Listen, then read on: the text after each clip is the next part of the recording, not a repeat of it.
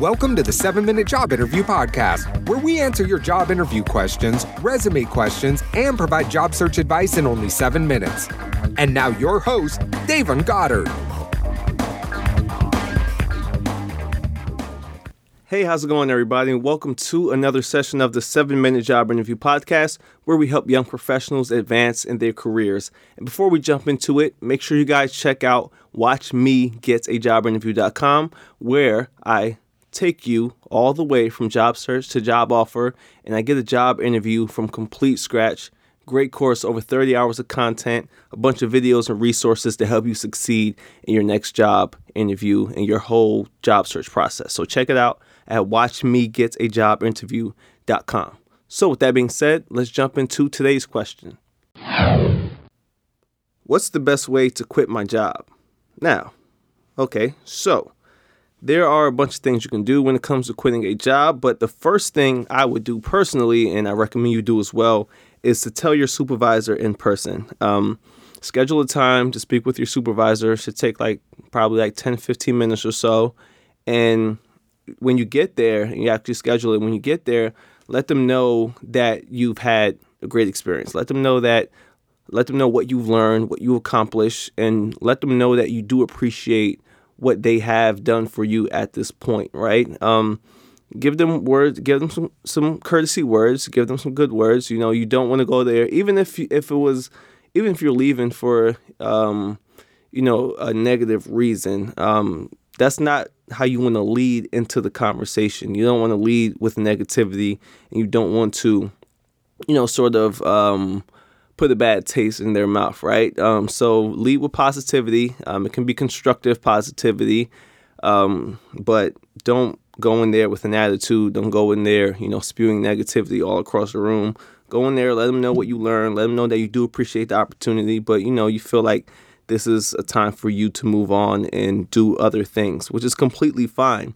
And also give them the two weeks notice. That way they can have some time to fulfill your position. Um, that way they can have some time to get things in order. And that way you can have time, more importantly, to make sure that everything is ready for the next person. So if you need to create some documents that tell someone, you know, how you managed a certain Excel spreadsheet or how you did this or how you manage um, these assets or what have you, make sure all of that is in order. Create a nice folder if you can and put it in the cloud or put it on the company's drive. And um, really make sure that everything is there so that when the next person comes on board, they can just pick up and you know just keep things going. Because the last thing they do want is you know this huge learning curve. You have information everywhere. They don't know what you were thinking when you sent this email. They don't know what you were thinking when you created this document.